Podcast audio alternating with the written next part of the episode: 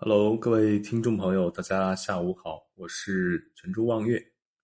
我们今天讲一讲历史上真实的张无忌，朱元璋到底有没有谋杀他呢？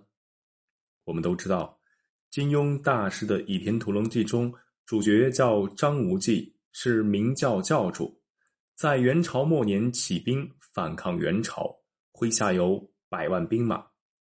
只不过后来朱元璋收买人心，掌握了军权，张无忌才和赵敏一起去隐居江湖。那么历史上是不是真的有个张无忌？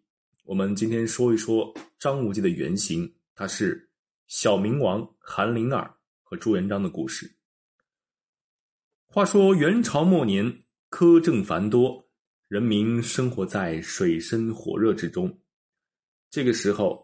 小明儿韩灵儿的父亲韩山童用白莲教组织群众起义，和刘福通、杜遵道、罗文素、盛文玉等人合作，自称是弥勒佛转世，是宋徽宗的八世孙。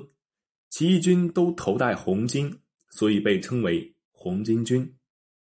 没想到刚起义，韩山童就被元朝官吏拘捕处死。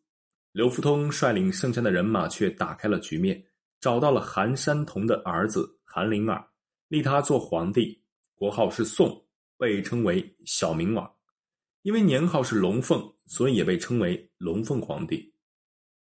这个时候，红巾军大将手下的亲兵队长朱元璋开始向南独立发展，以应天府为基地，势力发展很快。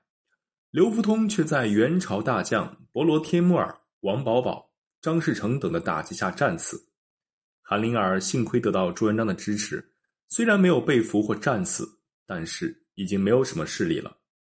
朱元璋表示要接韩林儿到应天府，派大将廖永忠保护。没想到经过瓜州的时候船沉了，韩林儿也被淹死了。那么韩林儿到底是不是被朱元璋谋杀的呢？从明史中也可以了解到。朱元璋非常的心狠手辣，心狠手辣的他让人秘密的将韩林儿杀掉，也不是不可能，但是这些都是后人的猜测。关于韩林儿怎么死的这一问题，还有待进一步的考证。但是很多人都相信，朱元璋是为了自己称帝而杀死了老上级小明王韩林儿。